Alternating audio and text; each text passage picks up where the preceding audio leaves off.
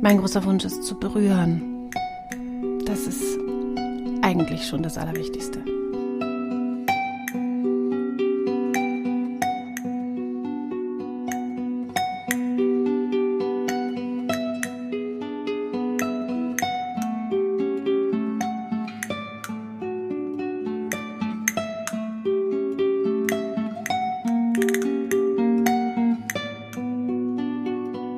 Schon als ich als Teenager meine ersten Kastagnetten-Auftritte hatte, habe ich sehr tief berührt und da sagte noch meine Schwester zu mir, das musst du dir jetzt ganz genau merken. Die Menschen, die jetzt hier sitzen und weinen, die weinen sonst nie im Leben. Das war alte, ehrwürdige Familie.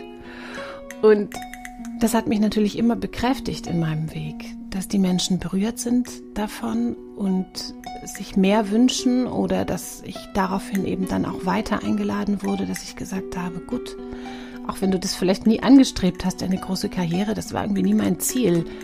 Mir ging es immer um die Sache an sich. Dann gehst du diesen Weg jetzt weiter, weil die Menschen davon begeistert und bewegt sind.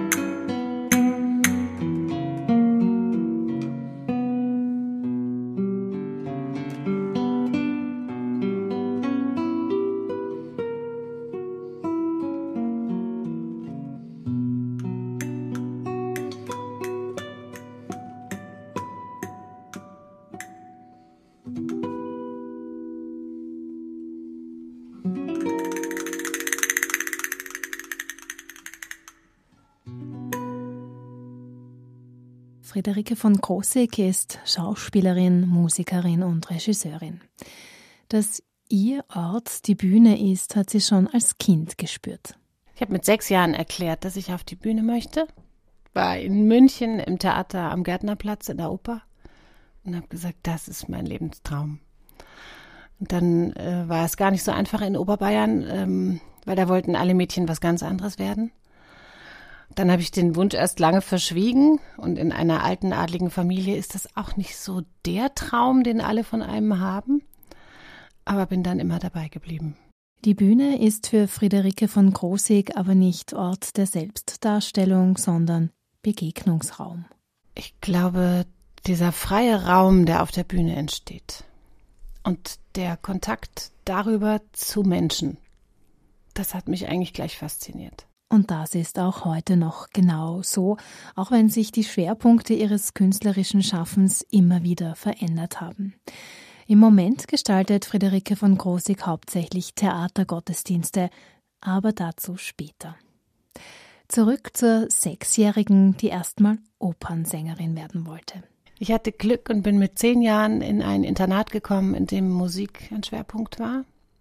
Theater auch und bin dort auch äh, sehr früh in Kontakt gekommen mit Chorsingen. Da war ein ganz besonderes Schlüsselerlebnis die Matthäus-Passion von Johann Sebastian Bach. Habe ich noch ganz groß in mein Tagebuch geschrieben. Ich habe einen Gott erlebt, was immer das hieß mit zehn Jahren. Und das war für mich die Musik von Johann Sebastian Bach. Und dann habe ich gesagt, ich bleibe dabei. Also ich werde mit Musik und Theater mein Leben verbringen. Ich habe dann Geige gelernt, Gesangsunterricht genommen, ich habe getanzt und ähm, meine Ausbildung aber dann in Berlin gemacht. Ich bin in einem sehr wichtigen Jahr für uns Deutsche. Ich bin 1989 im Sommer nach Berlin gekommen, habe sehr entscheidende Jahre dort erlebt und dort eben auch meine Ausbildung dann gemacht mit Tanz und Theater. Er hatte mich ja dann von der Oper verabschiedet, das habe ich sehr schnell gemerkt, dass das nicht mein Feld sein wird und wollte Tänzerin werden und äh, habe mich dann auf Flamenco-Tanz spezialisiert. Äh, das hatte damit zu tun, dass ich als sehr großgewachsene Frau äh, nicht so ins klassische Ballett gepasst habe und eigentlich eine Form gesucht habe, die dem Frausein, dem Weiblichsein entspricht, dem Selbstbewusstsein entspricht. Das habe ich gefunden im Flamenco, aber es war dann gleich wieder von Schwierigkeiten geprägt, weil als äh, zu der Zeit, das war so vor 30 Jahren, war es sehr schwierig, als weiße Frau Flamenco Profi zu werden. Es war also eigentlich den Zigeunern und Spaniern äh, vorbehalten. Und ähm, ich habe unter diesem Rassismus, der dann doch auch sehr deutlich zu spüren war, sehr gelitten und habe dann äh, meine Knie ruiniert. Das war also tatsächlich auch für mich in engem Zusammenhang, dass ich also gemerkt habe, das kann nicht dein Beruf werden. Du versuchst, du läufst wie gegen eine Wand die ganze Zeit. Und habe dann die Ausbildung abgebrochen und mich auf Theater konzentriert. Ich hatte damals schon Kontakt mit Theaterleuten, habe dann Schauspielausbildung angefangen. Aber übrig geblieben sind meine Kastagnetten, mein Instrument.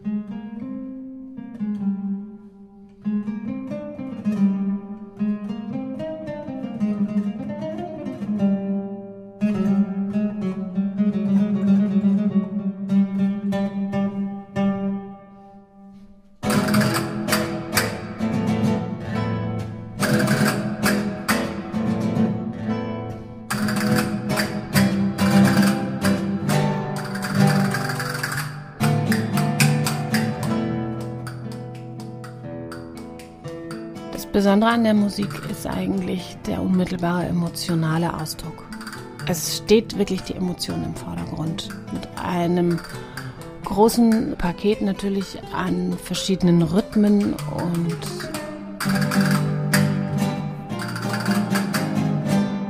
sehr komplex in sich dann auch. Aber die Emotion an sich steht im Vordergrund. Das ist eine der wenigen Künstler, in der der Schrei auf die Bühne gehört, regelrecht, ja und auch wirklich eine Form hat. Und es ist sehr, sehr persönlich. Es ist vor allem Persönlichkeit gefragt.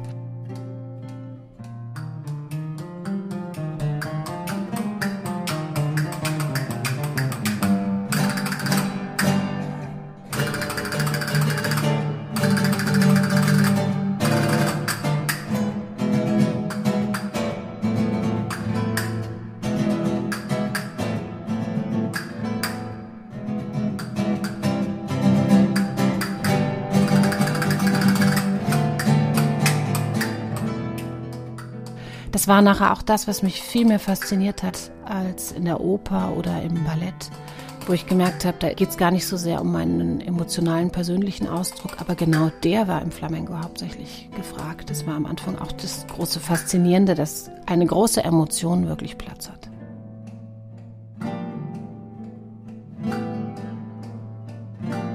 Die eigene Persönlichkeit finden und authentisch zum Ausdruck bringen, darum geht es Friederike von Grosig.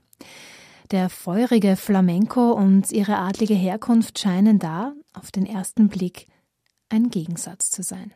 Als Friederike von Krosig passt man da eigentlich überhaupt nicht rein. Es hieß auch immer, ich soll doch möglichst einen Künstlernamen annehmen, einen spanischen Namen. Dann haben die Flamencos mir einen gegeben. Und dann haben kam aber Gott sei Dank ein weiser Onkel und sagte, Sag mal, wenn du das machst, dann wird doch sowieso jeder nur fragen, wie sie eigentlich heißt und dass sie auch noch eine von ist. Also lass das doch gleich und mach lieber dein eigenes Ding.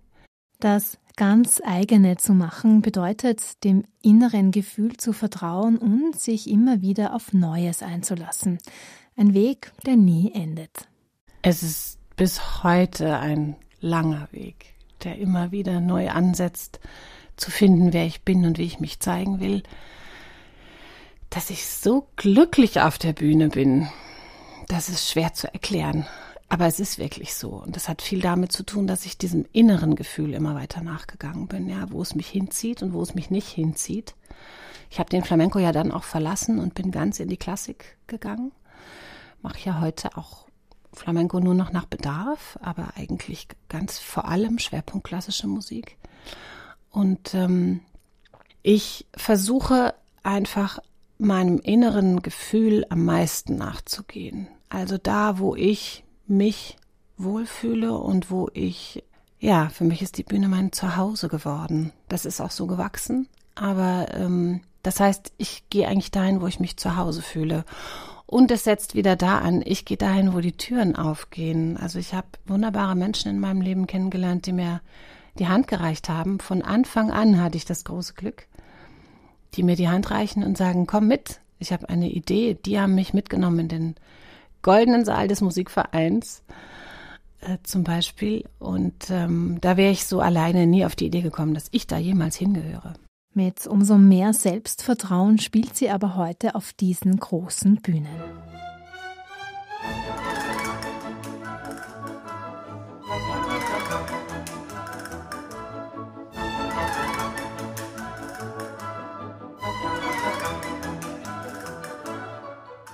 Auf jeden Fall eine unglaubliche Gnade, die man empfängt, Energie von hinten, von vorne, von unten, von oben so zentrieren kann. Und diese Bündelung, das ist wie Lichtbündelung, die spüre ich dann natürlich auch und versuche sie zurückzugeben.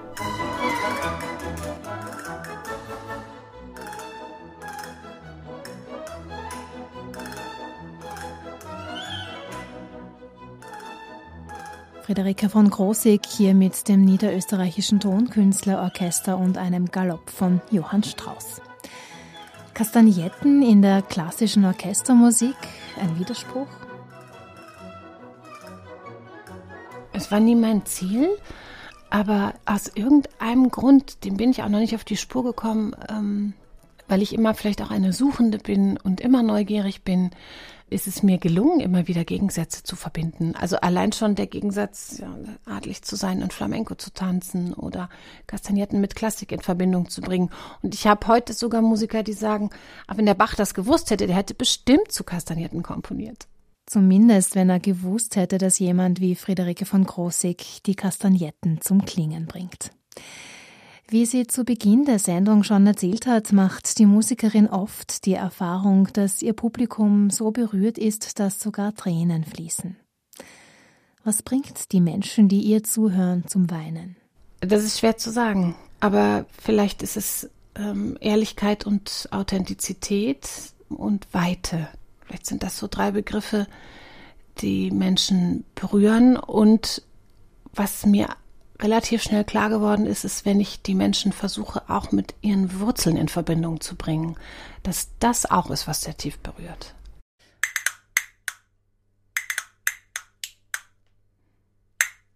Ah, ich habe eine Idee.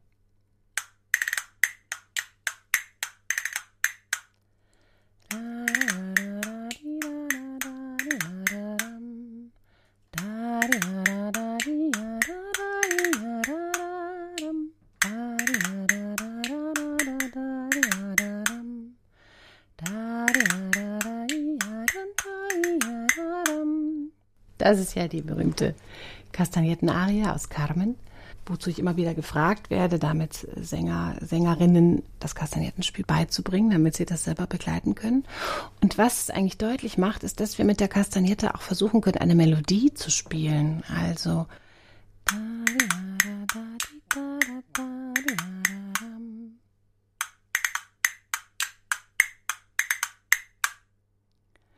wir spielen eine Melodie, es ist also kein reines Rhythmusinstrument.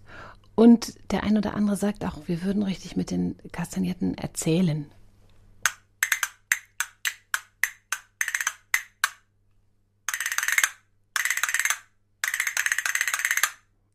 Friederike von Großseg auf ihrem Instrument, den Kastagnetten.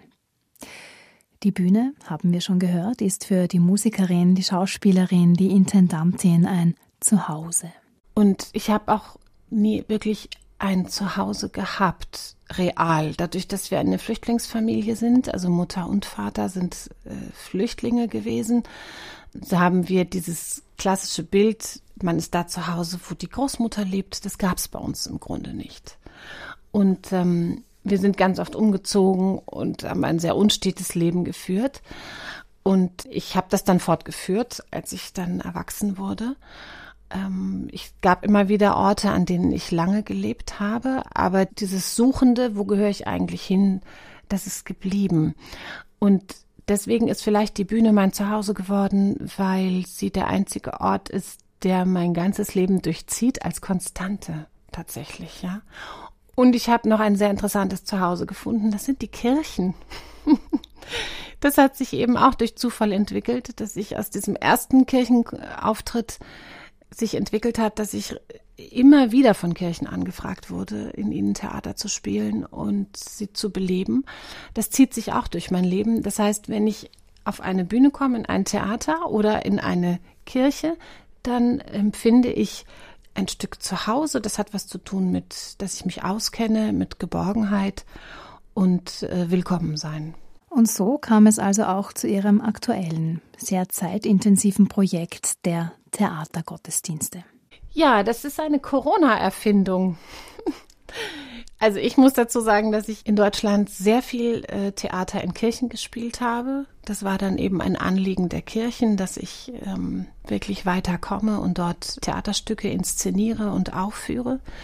Also Themen, die mit dem Glauben zu tun haben, die aus dem kirchlichen Kontext kommen, in Theaterstücke zu fassen. Das habe ich in Deutschland gemacht, ganze Inszenierung wirklich. Mein erstes Stück war das Marienleben, dann ein wichtiger Stoff, mit dem wir gereist sind, war Nathan der Weise, Maria Magdalena, das Hohelied der Liebe. Das waren so Themen, mit denen ich sehr viel durch ganz Deutschland, durch sämtliche Kirchen gereist bin. Und ähm, dann bin ich nach Österreich gegangen und es war gerade die Corona-Zeit und ich habe dann erzählt, dass ich diese Stoffe für Kirchen habe und die gerne umsetzen würde. Und es ging nichts. Es war ja gar nichts möglich. Man konnte keine Aufführung machen. Und dann gab es Gott sei Dank diesen tollen Pfarrer in Perchtoldsdorf in der evangelischen Kirche, Pfarrer Fasching, der gesagt hat, es ist gerade eh so langweilig im Gottesdienst. Wir dürfen nicht singen, wir dürfen fast nichts machen. Dann kommen Sie doch und spielen etwas bei uns in der Kirche, im Gottesdienst. Wir haben in zwei Wochen das Thema Hiob. Können Sie sich dazu was vorstellen? Und dann habe ich gedacht, das war im März 2021 im absoluten Lockdown. Und dann habe ich gesagt, das ist die Chance als Freiberufler. Ich war damals noch ganz freiberuflich. Und habe gesagt, geht das denn? Wie soll ich denn in den, im Gottesdienst Theater spielen? Dann sagte er, ich lasse einfach meine Predigt weg. Und stattdessen macht ihr das künstlerisch. Ich hatte eine wunderbare Organistin damals kennengelernt, Sibylle von Boot, die evangelische Diözesankantorin die gesagt hat, ich mache das mit dir zusammen. Und wir haben dann äh, das Thema Hiob künstlerisch umgesetzt. Ich habe damals schon einen Autor gebeten, den ich damals schon kannte, hier aus Wien uns zu unterstützen, uns Texte zu schreiben. Wir haben aber auch dramaturgisch was dazu gesucht. Wir haben natürlich Original-Bibeltexte dann genommen. Und dann stand ich da auf der Empore und dachte, so, jetzt bist du damit fertig. Und das war dann wahrscheinlich, das war es jetzt, du hast es mal ausprobiert. Und da sagt der Pfarrer, war wieder ähnlich wie damals schon in meinem Leben immer wieder. Das war so schön. Wir haben im Mai äh, 100 Jahre Sophie Scholl. Können wir denn nicht gleich das nächste Thema andenken? Und was sein Feedback war, dass es auch so feinfühlig war und sich wirklich fein mit dem Inhalt befasst hat, den Inhalt auch nach vorne stellt und nicht unbedingt die eigene Persönlichkeit, sondern also wirklich dem Inhalt und der Kunst dienend und den Kirchraum mit einbezieht und die Akustik und all das Schöne, was man in Kirchen finden kann. Ja, Kirchen erzählen so viel Geschichte und die kann man einfach wunderbar aufgreifen. Und daraus ist eine große, wunderbare Erfolgsgeschichte und ein berufliches festes Standbein geworden. Wir spielen mittlerweile 40 Theatergottesdienste pro Jahr in ganz Österreich. Ich bin damit auch wieder in Deutschland gefragt und wir haben bis zu Anfragen in der Schweiz. Und wieder gelingt, was Friederike von Großig das Wichtigste ist – Menschen zu berühren. Ich selber als Kulturschaffende weiß natürlich nicht genau, was da eigentlich so berührt. Aber wir kriegen von Pfarrern, von der Kirchenleitung und vor allem auch von Gemeindegliedern von allen Seiten begeisterte Zuschriften. Und das, was sie auf jeden Fall alle sagen, übereinstimmt, ist, dass die Inhalte emotional neu aufbereitet werden, emotional zugänglich werden, auch durch die viele Musik, die wir einfließen lassen. Wir arbeiten mittlerweile ja auch mit einer Flötistin zusammen. Also wir sind ein Trio. Wir haben Marwan Abado eingebunden, einen hervorragenden Utspieler für Nathan der Weise, also für bestimmte Themen, wo das äh, arabische Element wichtig ist. Das heißt, ähm, wir bereiten das sehr musikalisch auf und spielen tatsächlich die Geschichte. Sind ganz viele unterschiedliche Themen, die wir mittlerweile bearbeiten. Und das, was die Menschen berührt, ist, dass es emotional erstmal aufgeschlossen wird. Es ist nicht nur das gesprochene Wort, sondern es ist tatsächlich ein emotionaler Raum, der aufgeht. Und das macht es leichter, die Dinge zu erfassen und zu verstehen und wirklich auch eine Botschaft mit nach Hause zu nehmen. Am 17. Dezember wird in der evangelischen Heilandskirche am Stetten Johannes der Täufer Thema sein. Wir haben uns zu speziellen Auszügen aus seinem Leben entschieden. Und wir lassen erstmal den achtjährigen Johannes auftreten, der sich wundert, warum sein Vater stumm ist. Da muss doch was vorgefallen sein in meiner Familie, dass der nicht spricht. Und wieso bin ich ein besonderes Kind? Wer bin ich denn eigentlich? Das ist also auch eine Sequenz, die meistens die Kinder gerne miterleben. Dann erzähle ich tatsächlich die Taufgeschichte. Also da fasziniert mich die Begegnung von Johannes äh, mit Jesus bei der Taufe und dann seine Entscheidung, dass er sich zurücknimmt und sagt, du musst deinen Weg weitergehen, meiner ist hier eigentlich schon beendet. Also wirklich auch zurückzutreten und zu sagen, jetzt das Licht geht wirklich auf dich. Und als drittes, das ist natürlich auch eine Besonderheit unserer Arbeit, haben wir unserem Autor Hubertus September einen Auftrag gegeben und er hat den heutigen Jesus durch das verschneite Wien laufen lassen, der Johannes in Wien begegnet.